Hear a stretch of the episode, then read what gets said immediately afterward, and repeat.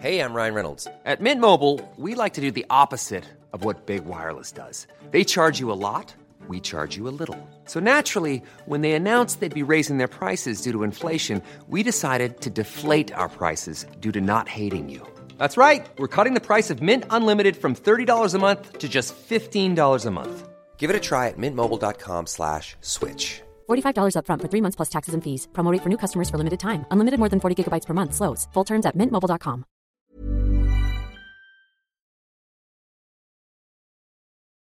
Am Peter- und Paulstag 1891 spielen fünf Kinder fröhlich auf einer Straße. Gegen 10 Uhr wird eins von ihnen zum letzten Mal lebend gesehen. Was folgt, ist eine Hetzjagd auf Andersgläubige, die noch Jahrzehnte später Hass schüren wird.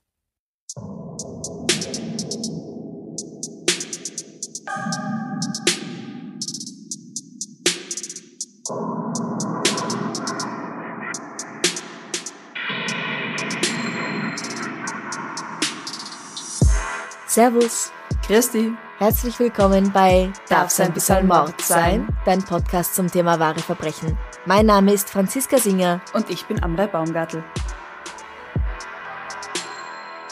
Heute beschäftigen wir uns mit dem Thema Antisemitismus. Richtig. Und zwar weit, weit vor der Nazizeit. Ja, genau. Gleich mal vorweg, bevor wir mit dem Fall starten, etwaige antisemitische Äußerungen oder antisemitisches Gedankengut, das in dieser Folge von uns verbalisiert wird, ist ein Zitat aus dem Gedankengut der damaligen Zeit der damaligen Menschen. Und spiegelt absolut nicht unsere persönliche Meinung wider.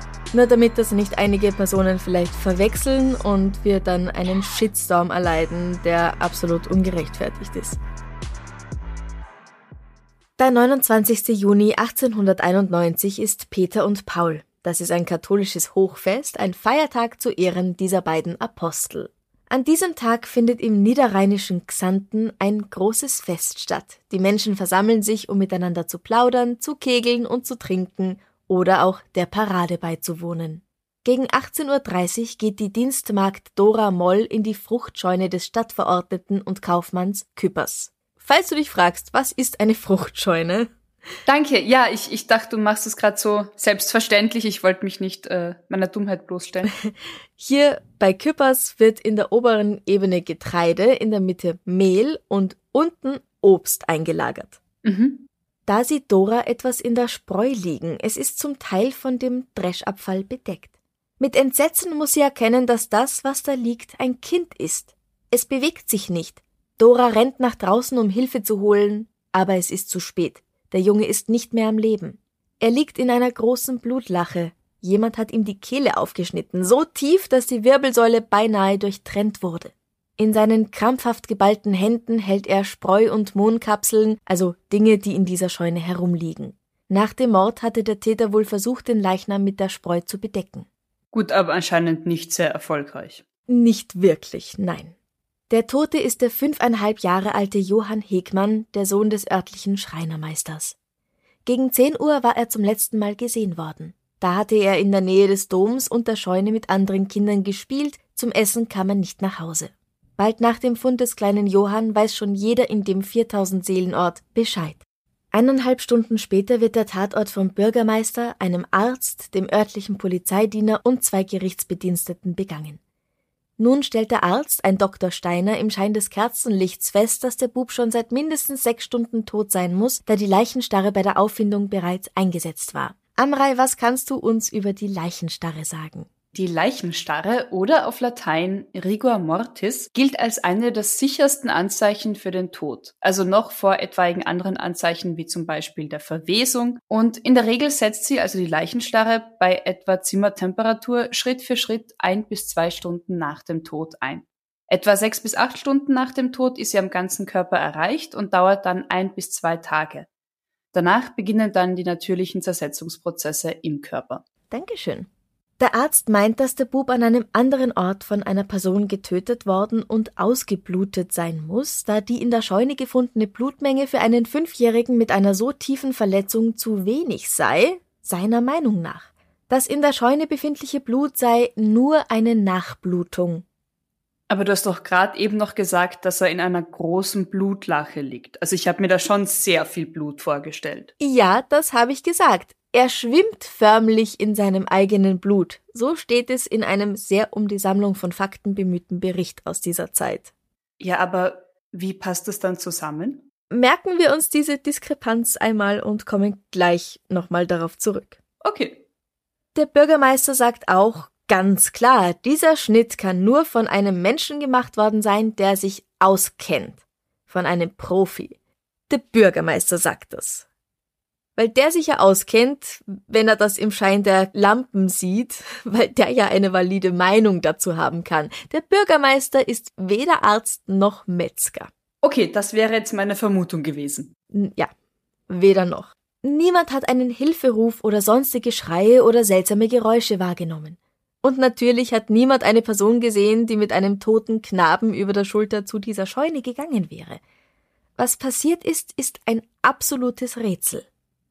Aber gibt's irgendeinen Tatverdächtigen? Wie ich schon gesagt habe, die Kunde vom Mord an dem kleinen Johann macht wie ein Lauffeuer die Runde in Xanten. War der Täter ein Verrückter? Weil jemand, der klar bei Sinnen ist, könnte einem so hübschen, munteren Kind doch unmöglich etwas so Grausames antun. Oder war es vielleicht ein Unfall während des Spielens? Kinder zu dieser Zeit spielen nämlich ganz gerne Schweineschlachten.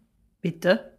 Ich glaube, dass das einfach bedeutet, dass Kinder halt beim Schlachten zusehen und das dann, wie Kinder es so tun, in ihrem Spiel selbst nachahmen.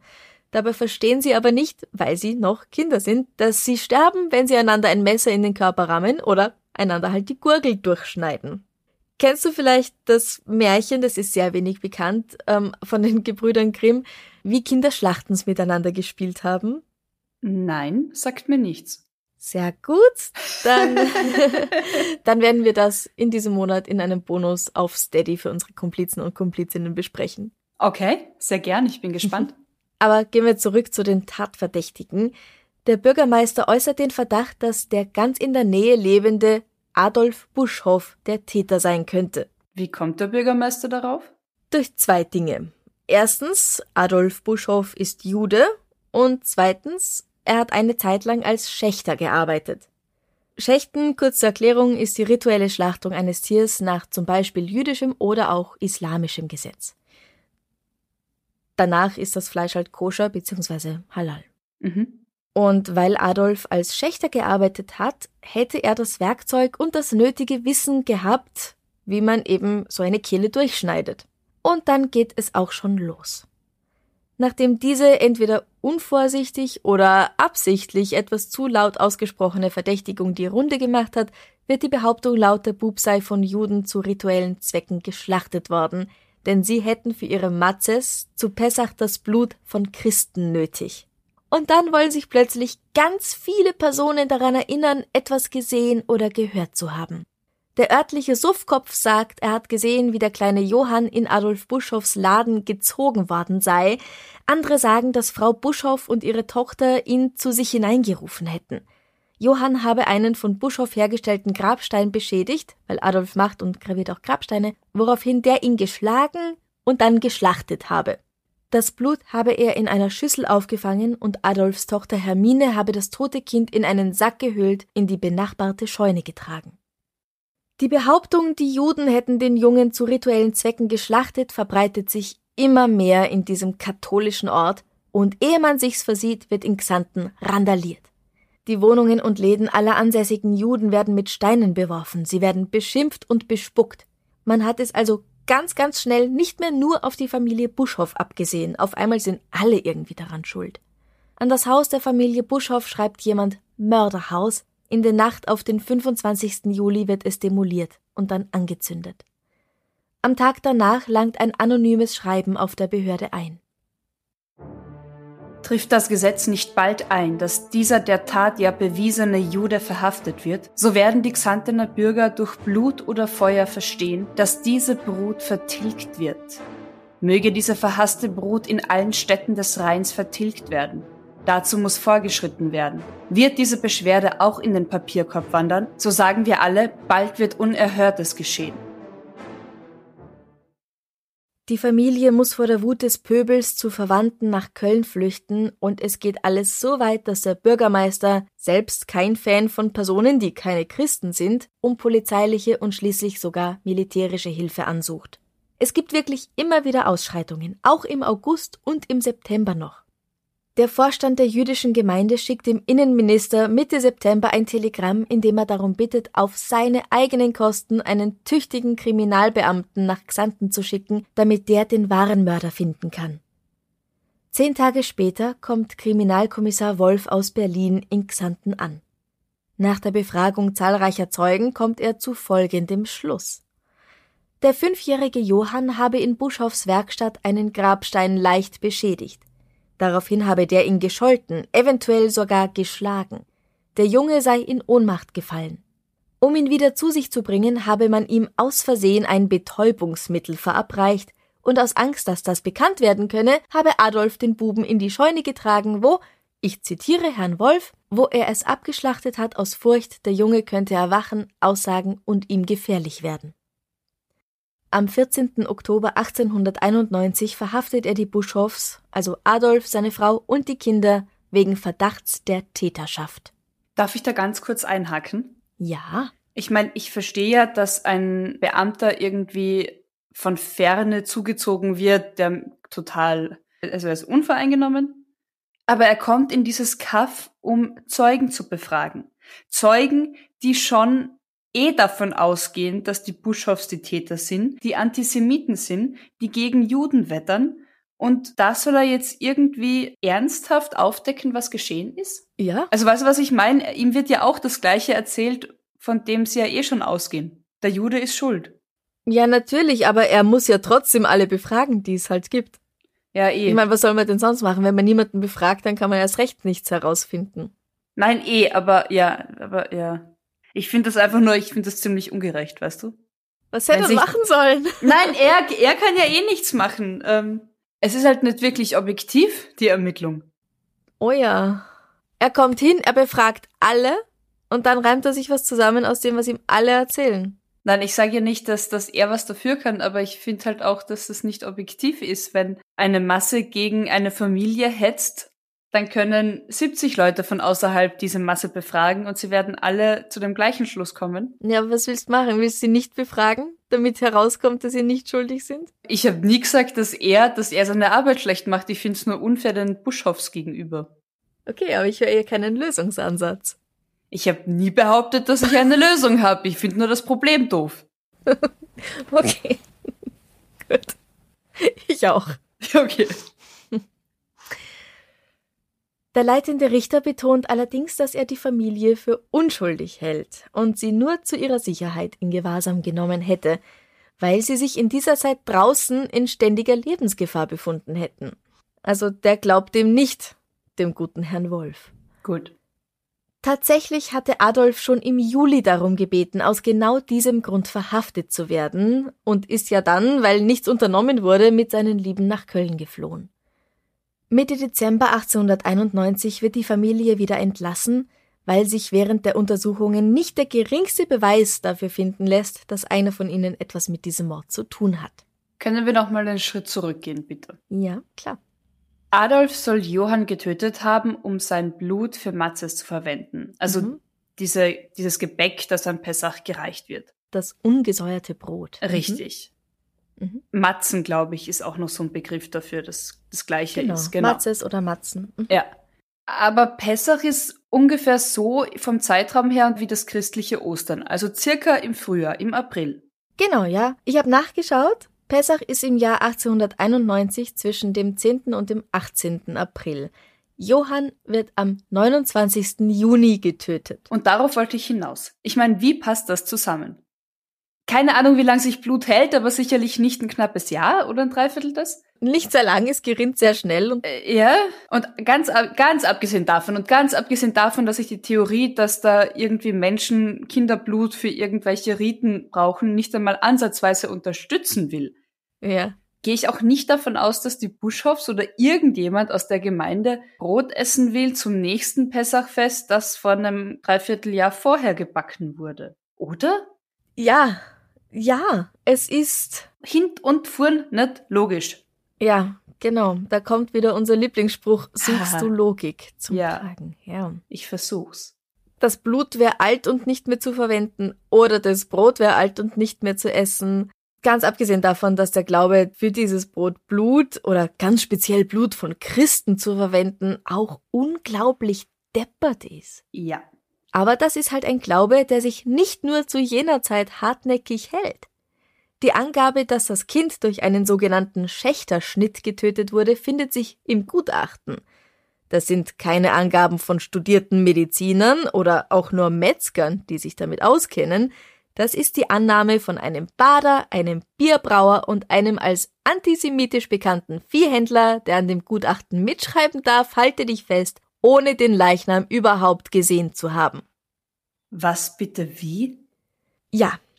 Dieser Mann, Heinrich Junkermann, hat sich als Viehhändler, Kaufmann und Metzger versucht. Er ist bankrott und sucht die Schuld dafür bei seinem jüdischen Konkurrenten Adolf Buschhoff und dem Vorstand der Xantener Synagoge Abraham Oster. Ah. Und der hat die Leiche nie gesehen. Der sagt aber, mein Sohn ist Arzt. Und der sagt, der hat die Leiche auch nie gesehen.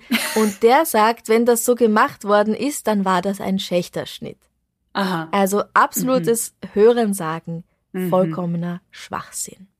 Und ich weiß nicht, wie das bei dir in der Schule war. Wir haben im Geschichtsunterricht viel über den Antisemitismus zur Zeit der Nazis gelernt, aber Antisemitismus ist absolut keine nationalsozialistische Erfindung. Der war in der deutschen und auch der österreichischen Bevölkerung seit Jahrhunderten tief verwurzelt. Und nicht nur bei uns, sondern überall im Grunde. Weltweit. Ja. Wer mal das Musical Elisabeth gesehen hat über unsere Kaiserin Sissi, dem sind vielleicht darin auch die Vorläufer der Nazis aufgefallen. Hast du es mal gesehen? Das Musical? Mhm.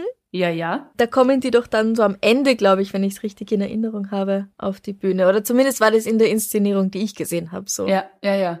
Und ich habe mich sehr gewundert, weil ich nämlich nicht gewusst habe damals, da war ich noch in der Schule, wie das eigentlich vorher schon ausgesehen hat, vor dem Zweiten Weltkrieg, sage ich Mhm. jetzt mal. Mhm. Der im Verborgenen schwelende Hass auf Andersgläubige, die Traditionen und Rituale haben, die halt die Mehrheit der Bevölkerung nicht versteht, ist dann durch diesen Mord an Johann Hickmann urplötzlich wieder aufgeflammt. Ritualmordlegenden gibt es quasi schon immer.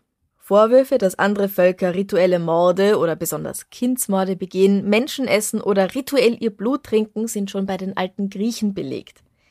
Dass Juden das Blut von christlichen Kindern für ihre Pessachfeier benötigen, dieser Vorwurf ist tatsächlich seit dem 12. Jahrhundert in England belegt. Der kommt und geht seit jetzt schon fast 1000 Jahren. Wahnsinn. Speziell in der frühen Neuzeit wurde das dann oft nicht mehr nur den Juden, sondern auch sogenannten Hexen angelastet. Dabei geht es halt dann einfach oft um ungelöste Mordfälle oder wenn ein Kind verschwindet und nicht mehr auftaucht, weil es halt vielleicht im Sumpf oder im Fluss ersoffen und abgetrieben ist. Und dergleichen. Gerade im katholischen Rheinland haben Dutzende Ritualmordanklagen wiederholt zu schweren Ausschreitungen gegen Juden geführt. Seit der Französischen Revolution werden Juden vielerorts zu gleichberechtigten Konkurrenten von Christen, die sich dadurch nicht mehr als etwas Besseres sehen sollen und sich rein durch diese Tatsache bedroht fühlen.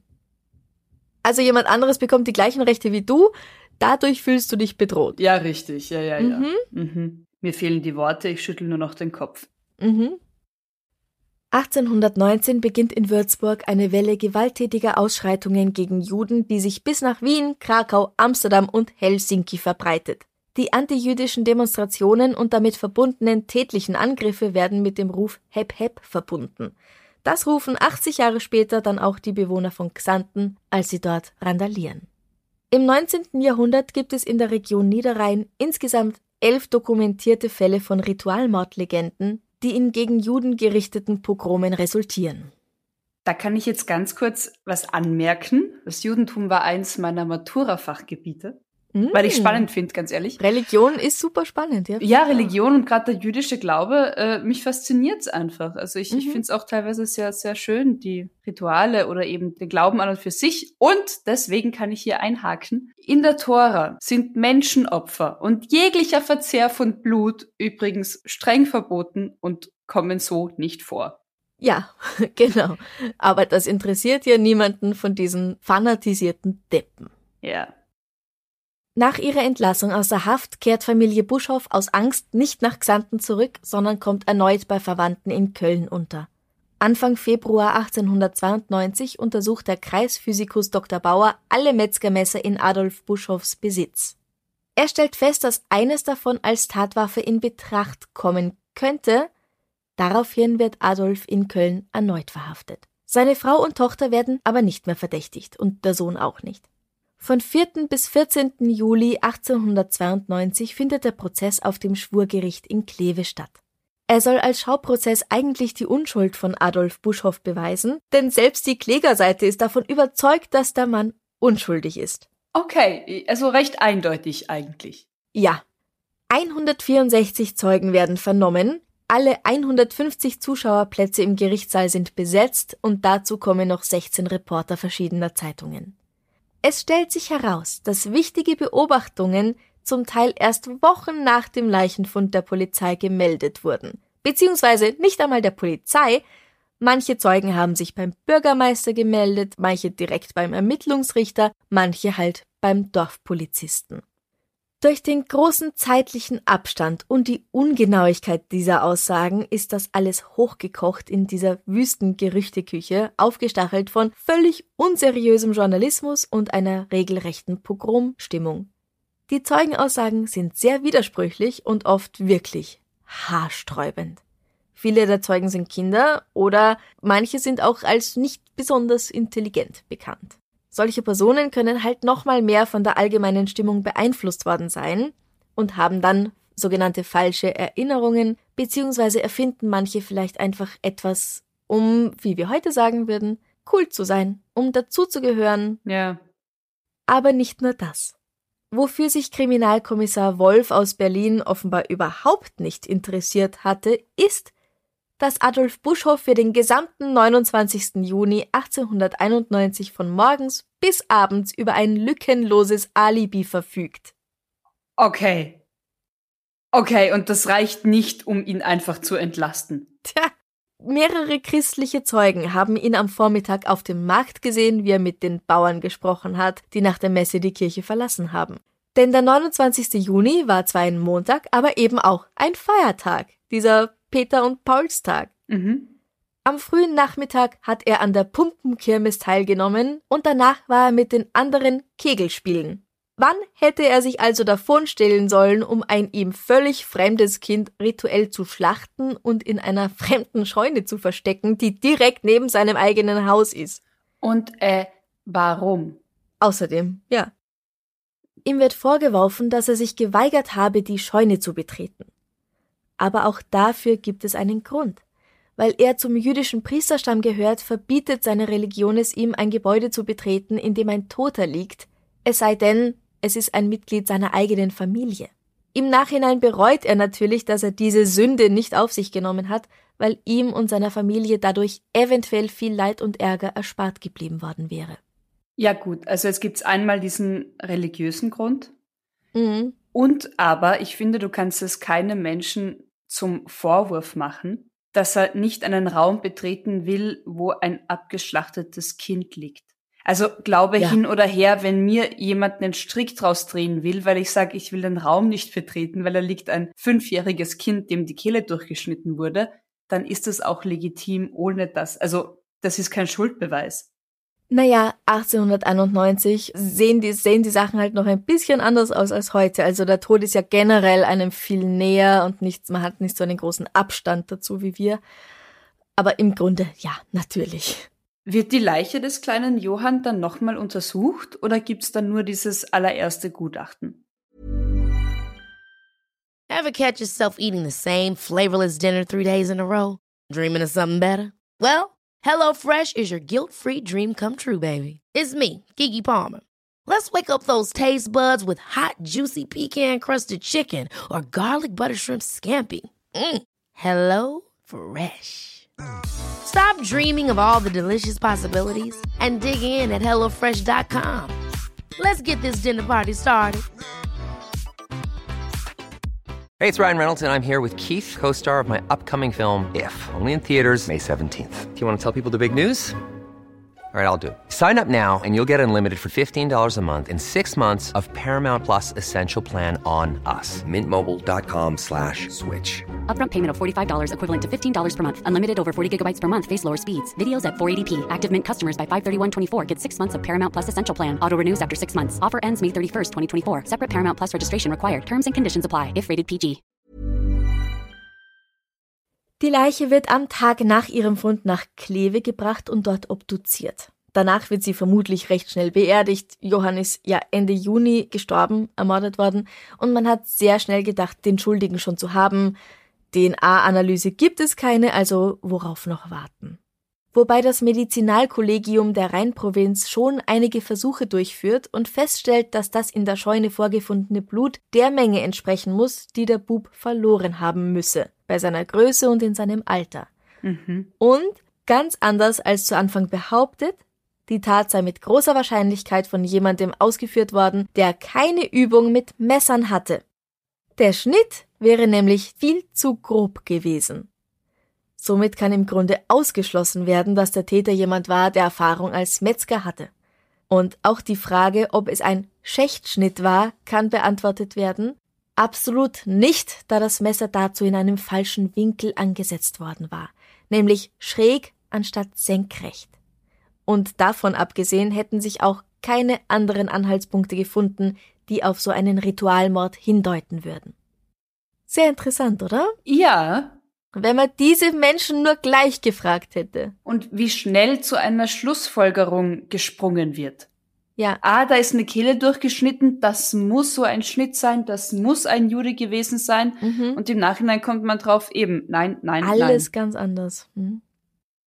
Medizinalrat Professor Dr. Pellmann, der Vorsteher einer Irrenanstalt, wie man zu dieser Zeit sagt, sagt in der Befragung, es liege die Möglichkeit vor, dass der Mord von einem Verrückten ausgeführt worden sei. Und selbst Dr. Steiner, der nach dem Fund des Leichnams im Kerzenschein noch sicher war, dass das Opfer irgendwo anders getötet worden sein müsse, ist, nachdem er hört, was die medizinischen Sachverständigen sagen, der Meinung, dass er sich geirrt habe. Er sagt, Ich war bei der ersten Leichenbesichtigung nicht berechtigt, die Leiche zu entkleiden. Ich hatte auch keine Zeit, den Erdboden genau zu untersuchen. Mir schien es aber, als wäre wenig Blut in der Scheune gewesen.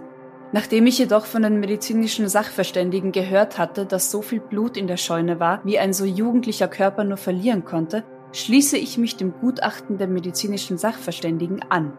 Ich bemerke also, ich halte den Fundort für den Tatort. das ist ein Wahnsinn, oder? Das ist eine Frechheit. Der sieht nix, weil Ja. es finster ist. Hat eine und dann kommt Meinung. jemand, der gescheiter ist als er. Und dann sagt er, na doch. hoppala. Na na, ich habe mich geirrt. Wie konnte ich auch nur? Es ist ja. auch okay, sich zu irren, aber dann, also, oder das Licht so schlecht war, er nichts wusste, aber dann halt halt einfach die Klappe. Ja, wirklich, ja. Als weiterer Sachverständiger wird Professor Dr. Theodor Nöldecke, ein bedeutender deutscher Orientalist, der an der Universität Straßburg lehrt, herangezogen. Er beschäftigt sich unter anderem mit der alttestamentlichen Forschung und semitischen Sprachen und er sagt, also er sagt sehr viel, aber dieses eine Zitat habe ich herausgenommen. Ich kann es nur als durch und durch frivol bezeichnen, wenn man behauptet, die Juden brauchen zu rituellen Zwecken Christenblut. Ich füge hinzu, mit derselben Sicherheit, wie ich behaupten kann, im Talmud steht nichts vom Eisenbahnwesen. Mit derselben Sicherheit kann ich behaupten, dass im Talmud nichts von Ritualmord enthalten ist. Ja, Ja, das hatten wir ja auch schon oben. jetzt ist es bestätigt. Da gibt er mir recht, daher, äh, wie heißt er? Nöldecke. Nöldecke. Ja, eben. Mhm. Ich finde übrigens sehr leibernd, dass der Landgerichtsdirektor zu Beginn der meisten Verhandlungstage Aussagen oder Vorwürfe aus den Zeitungsberichten der Vortage richtig stellt. Oh, super. Und auch wenn die antijüdischen Zeitungen noch so hetzen, die Geschworenen sprechen Adolf Buschhoff am 14. Juli 1892 nach einer knappen halben Stunde Beratung vom Vorwurf des Mordes an Johann Hegmann frei. Und zwar nicht aus Mangel an Beweisen, sondern weil seine Unschuld erwiesen ist. Das Publikum ist begeistert, Bravo-Rufe schallen durch den Saal, Adolf Buschhoff weint. Aber die antisemitischen Schmierblätter im gesamten Deutschen Kaiserreich rücken nicht von ihrer Meinung ab. Der Jude war es, man kann es ihm bloß nicht beweisen. Daher bedeutet dieses Urteil leider, leider keine Entspannung des Verhältnisses zwischen den Religionen. Zwischen 1891 und 1899 sind laut Westdeutscher Zeitung in Deutschland weitere 120 Ritualmordanklagen aktenkundig. In den 1920ern wird dieser Tatort mit dem Namen der Familie Buschhoff im Stadtplan von Xanten als Sehenswürdigkeit beworben. Oh fuck. Und im Oktober 1943 bringt die antisemitische Wochenzeitung Der Stürmer die Geschichte vom Xantener Ritualmord auf einer Doppelseite. Hier ist natürlich nicht die Rede davon, dass Adolf Buschhoffs Unschuld zweifelsfrei bewiesen werden konnte. Ganz im Gegenteil. Familie Buschhoff kann selbst nach diesem herausragenden Gerichtsurteil nicht mehr nach Xanten zurückkehren. Es gibt dort nichts mehr für sie. Selbst ihr Haus ist ja angezündet worden. Auch die meisten anderen Juden haben den Ort schon verlassen. Hier ist einfach kein gutes Pflaster mehr für sie. Adolf Buschhoff zieht mit seiner Familie nach Ehrenfeld, das ist heute ein Stadtteil von Köln. Freunde schaffen es, 50.000 Mark für sie zu sammeln, ein gutes Startkapital für ein neues Leben. Adolf ist ja auch nicht mehr der Jüngste, er ist schon 50 Jahre alt. Am 8. Dezember 1912 stirbt er und wird auf dem jüdischen Friedhof in Deutz begraben. Auf seinem Grabstein steht ein Märtyrer seines Glaubens. Der Mann, der sein Joch trug, einsam saß er und verstummt. Er heiligte seinen Schöpfer vor der Welt. Johann Hegmanns Grab wurde nach dem Zweiten Weltkrieg aufgehoben, aber sein Grabstein steht an einer prominenten Stelle auf dem Friedhof der Stadt Xanten. Auf einem Sockel kniet ein Bub oder eventuell ist es ein Engel, der sich an ein Kreuz lehnt, das er selbst im Arm hält. Auf einer polierten Tafel im Sockel ist zu lesen hier ruht Johann Hegmann, geboren zu Xanten am 12. Februar 1886, ermordet daselbst am Feste Peter und Paul 1891. Darunter steht Mein ist die Rache, spricht der Herr. Sein Mörder wurde nie gefunden. Was denkst denn du? Ähm, ich wage zu behaupten, dass die Buschhoffs überhaupt nichts damit zu tun hatten. Ja, also es kamen wirklich dann so Geschichten wie, oh, mein Sohn hat gesehen, wie eine Hand aus dem Laden der Buschhoffs rausgriff nach dem Johann und ihn hineingezogen hat. Und okay. ja, und wem hat diese Hand gehört? Ja, weiß ich nicht, aber mein Sohn hat das gesehen. Ja, ja, ja. Mhm. ja. ja. Und das wird jetzt einen Monat später gemeldet, weil, naja, weil er es mir jetzt erst erzählt hat. Ja, das Kind hat halt vermutlich einen schlechten Traum gehabt, was ja nicht verwunderlich ist. Ja, eben, wenn. Und erzählt ja. das dann halt als Wahrheit weiter, weil manchmal, gerade als Kind, kann man das einfach nicht so gut unterscheiden. Und ich meine, wie oft bin ich schon aufgewacht und habe mir gedacht, ist das gerade wirklich passiert? Moment. Ah nein, es war nur ein Traum. Ja. Naja, und ich meine, ähm, unterm Strich, er hatte ein Alibi für den gesamten Tag. Ja. Also ich habe das Gefühl eben, dieses, es hat sich halt alles so verschossen darauf, dass er der Schuldige ist ja. Dass auch egal, wie viel Alibis er noch gebracht hätte, es wäre ja eh egal gewesen. Also ich glaube an seine Unschuld. Ich glaube eher an eine Nachbarschaftsfehde. Aha. Ich habe so das Gefühl, der, der am lautesten geschrien hat, der Jude war's, der hat wahrscheinlich das Kind umgebracht. Ah, weil er es ihm anhängen wollte. Ja, klar. Der, oh, wie hieß denn der? Der antisemitische ähm, Junkermann. Der Junkermann, Heinrich zum Beispiel. Junkermann. Oh ja, ja, glaubst du wirklich, dass der ein Kind umbringt? Na, ich weiß nicht, ob es er war. Ich kann mir, also keine Ahnung, aber ich glaube halt, dass es äußerst leicht ist, in einer Zeit, in einem Dorf, wo man eh eher gegen als für die Juden ist, ihm halt dann einfach oder den Juden den Mord in die Schuhe zu schieben. Ja, also ich kann mir auch wirklich vorstellen, dass es Kinder gewesen sein könnten. Glaubst Weil unten in der Scheune, da war ja das Obst eingelagert. Also da ja. ist es bestimmt vorgekommen, dass ein Kind sich mal reinschleicht und etwas stibitzt. Und vielleicht sind da auch Messer rumgelegen. Und dann haben sie gesagt, wow, du bist das Schwein. Aber glaubst du im Ernst, dass das, okay, du hast von dem Märchen erzählt, das kenne ich nicht. Aber glaubst du im Ernst, dass. Ja, es ist Kindern, mehr ein Zeitungsbericht eigentlich, nämlich. Mhm. Okay, ja. Kindern wird doch eingeschärft, macht das nicht. Also auch wenn du am nein, nein, Land das aufwächst. ist tatsächlich passiert. Wirklich? Ja, ja, ja. Hm. Also Märchen, damit meine ich jetzt nicht Feen und Ja, Gebrüder Grimm haben selten happy shiny Welten, ja. Sondern das ist im Grunde eine Erzählung nach halt damaligen wahren Begebnissen, nach wahren, ähm, nach Zeitungsberichten eigentlich sogar. Mhm. Mhm. Ja, ja. Ich meine, eine Möglichkeit ist auch, dass es eventuell eine sexuell motivierte Tat gewesen sein könnte, weil wurde denn damals der Junge daraufhin untersucht? Wahrscheinlich nicht, Definitiv nicht. würden wir sagen, ja. Also an diesem Tag war aufgrund dieses hohen Festtages sehr viel los im Ort. Da sind Mhm. auch Personen aus anderen Ortschaften gekommen, fahrende Künstler oder Handwerker vielleicht. Kann ja auch jemand von denen gewesen sein. Ja. Und weil du sagst eben, es hat niemand Schreie gehört oder Rufe, wenn da eine Kirmes war, wenn da ein Feiertag war, vielleicht wurde Musik gespielt, viel Stimmengewirr, dass man da jetzt nicht unbedingt Hilferufe von einem Fünfjährigen hört, der vielleicht gar nicht weiß, dass er in Gefahr ist. Genau, wenn er nicht weiß, dass er in Gefahr ist, dann wird er auch nicht schreien. Richtig. Und wenn mal dein Hals offen ist, dann kannst du auch nicht Boah. schreien. Na, Ja. ja, ist halt so. Uah. Es gibt viele Möglichkeiten, aber wie gesagt, der Mörder wurde, der wahre Mörder wurde nie gefunden. 1968 erscheint der Jugendroman Es geschah im Nachbarhaus, Geschichte eines Verdachts von Willi Fährmann, der grob auf den Geschehnissen 1891 in Xanten beruht. Also vielleicht musste das der die eine oder andere von euch in der Schule schon lesen. Musstest du's? Hast du's gelesen? Nein, nein, ähm, aber ich glaube, ich hatte eine Sammlung von deutschen Sagen von Willi Fährmann, wenn ich mich nicht ganz irre. Mhm. Ja, der Autor sagt mir was. Der hat viele Kinder- und Jugendbücher geschrieben. Mhm. Und zum Schluss möchte ich noch was sagen. Diese ganzen Ritualmordlegenden haben gerade in den, sofern sie auch so alt und deppert und sofern sie uns auch sein mögen oder so, so alt sie halt klingen mögen, sie haben gerade in den letzten Jahren wieder einen enormen Aufschwung erlebt, nämlich durch die sogenannte QAnon-Bewegung. Oh Gott, ja. Zentrale Behauptung ist dabei, dass es einen internationalen Geheimbund gebe, der Kinder entführt, in Kellern und Tunnelsystemen gefangen hält, sie foltert und als Sexsklaven verkauft oder, und da wären wir dann wieder beim Thema, ihnen ihr Blut abzapft als eine Art Jungbrunnen für die Elite. Dabei übernehmen sie hier eigentlich nur ein jahrhundertealtes antisemitisches Muster, die Vorstellung eines internationalen jüdischen Komplotts.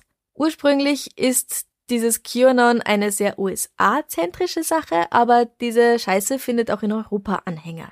Und diese Bewegung ist durchaus auch mit der Querdenkerbewegung verbandelt. QAnon ist sehr gefährlich. Man kann diese Verschwörungsideologie im Grunde mit einer Religion gleichsetzen, also einer Sekte eigentlich, einer High Control Group. Wir haben ja schon sehr viel immer über diese High Control Groups gesprochen.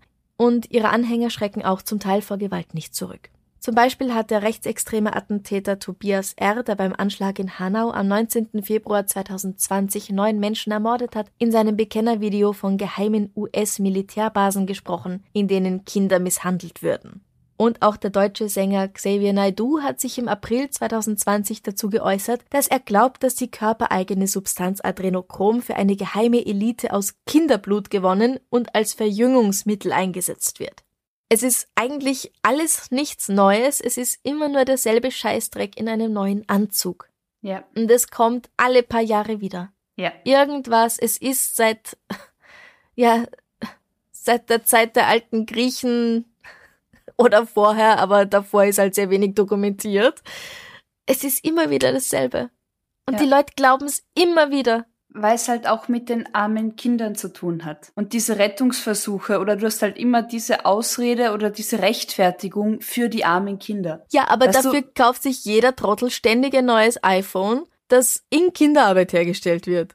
Sag Wo das Kinder nicht die- mir. Also ja, ja, ich, ich, ich wo halt Kinder das auch in die alles. Minen gehen müssen. Richtig, ja, ja. Wo Kinder das zusammenbauen müssen, kaufen sich alle ein, ein T-Shirt um zwei Euro. Nein, ich glaube halt, warum, warum das so gut überlebt und immer wieder funktioniert, ist Kinder, die Armen, die Schutzlosen. Also ich glaube, dass man die Empathie und diesen, diesen Wut auf die Bösen, die das mit den Kindern anstellen, dass das einfach so lang am Halten oder am Laufen gehalten wird, rührt wahrscheinlich auch daher, dass angeblich Kinder die Opfer sind. Weißt du, wenn du sagst, wenn es Frauen sind, ist es den meisten wurscht, weil wir haben schon wieder Femizide in Österreich. Das ist egal. Aber die Ja. armen Kinder. Also du Ja, hast, ja. Da, da hast schon nochmal von der, von der Geschichte und von dem, was erzählt wird, glaube ich, echt so einen wunden Punkt, wo man die Leute leichter aufstacheln kann, habe ich das Gefühl. Schon, aber Andererseits störte sie sehr wenig, dass Kinder tatsächlich nämlich Ja. in Bangladesch zum Beispiel in Fabriken sitzen. Ja. Und Nein, eh. Suchst du Logik? ja, Okay. ja, ich hab's ja, befürchtet. leider. Also es geht sich hint und vorn eigentlich nicht aus. Das passt alles nicht zusammen.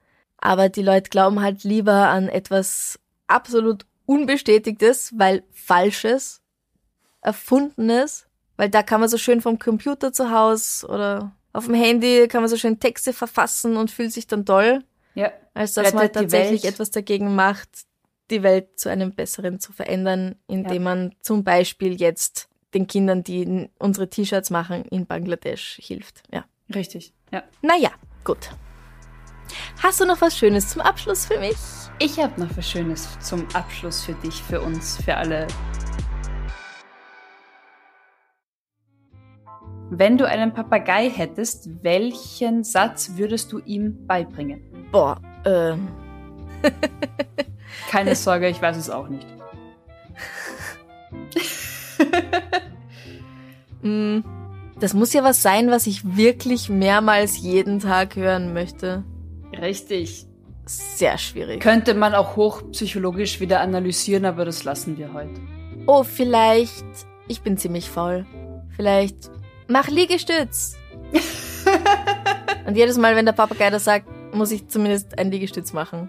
Das wäre ganz cool, oder? Boah. Das würde mich dazu motivieren, mich mehr zu bewegen. Weil Liegestütze sind auch ganz gut, wenn man viel am Computer arbeitet, da einfach Mhm. die Muskeln aufzubauen, dass einem nicht immer alles so wehtut. Mhm. Das heißt, jedes Mal, wenn der Papagei sagt, mach Liegestütz, springst du aus deinem Drehstuhl, knallst dich auf den Boden, machst einen Liegestütz, Ja, springst zurück an deinen Arbeitsplatz und. Ja. Okay. genau. Das ist auch so ein Wow, Grund, bist du warum ich niemals einen. Vogel haben möchte. Achso, okay. Was bringst denn du deinem Papagei bei? Ja, ich war auch schon mit dem Problem so weit, ich muss den Satz dann ja wahrscheinlich recht oft hören. Mhm. Ähnliche Überlegung bei Tattoos, sie müssen mir länger gefallen als nur einen Tag. ja, genau. So weit, so gut. Viel weiter bin ich noch nicht mit meiner Antwort. Aber ich glaube, irgend, irgendwas Bestärkendes. Mhm. Irgendwas Schönes. Ich habe noch keine Ahnung. Doch, du musst jetzt. Ich muss jetzt. Okay. Ähm, schön, dass es dich gibt. Schön, dass Schön, dass da es dich gibt. Schön, dass es dich gibt. Okay, das dreht sich ganz schnell ins Gegenteil. dann, Na, ist doch dann, ein schöner Satz. ja, aber, aber er klingt, er klingt sehr mies aus einem Franziska-Papagei im Mund auf Dauer. Ich bin auch ein sehr mieser Papagei, gebe ich Wahrscheinlich ganz offen daran. Wahrscheinlich liegt's daran. Sehr gut. Ich stelle diese Frage am Freitag wieder auf Instagram und Facebook und wir freuen uns sehr über eure Antworten. Ihr habt ja auch wie immer länger Zeit zum Nachdenken, also bitte äh, her mit euren Vorschlägen. Genau. Äh, ja, dann danke fürs Zuhören. Franziska, danke für den Fall. Danke dir und wir hören uns am Donnerstag wieder zum nächsten Extrablatt. Ich freue mich schon.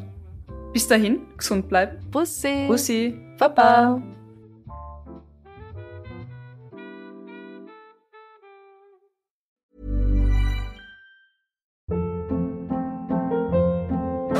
Hold up. What was that? Boring. No flavor. That was as bad as those leftovers you ate all week. Kiki Palmer here, and it's time to say hello to something fresh and guilt-free. Hello Fresh. Jazz up dinner with pecan-crusted chicken or garlic butter shrimp scampi. Now that's music to my mouth. Hello Fresh. Let's get this dinner party started. Discover all the delicious possibilities at hellofresh.com.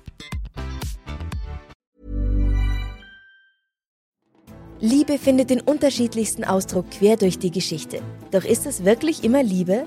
Lasst uns über Sex sprechen. Von skandalösen Stories aus der Antike über die Geschichte von Fetischen bis hin zu den unanständigen Geheimnissen berühmter Personen. Bei Liebesgeschichte gehen wir der Entwicklung der menschlichen Sexualität auf den Grund. Unterhaltsam, lehrreich und im besten Sinne des Wortes tabulos stellt Franziska Singer, das bin ich, jede Woche die Frage, wer, wann, mit wem und wie. Wer Liebesgeschichte überall, wo es Podcasts gibt.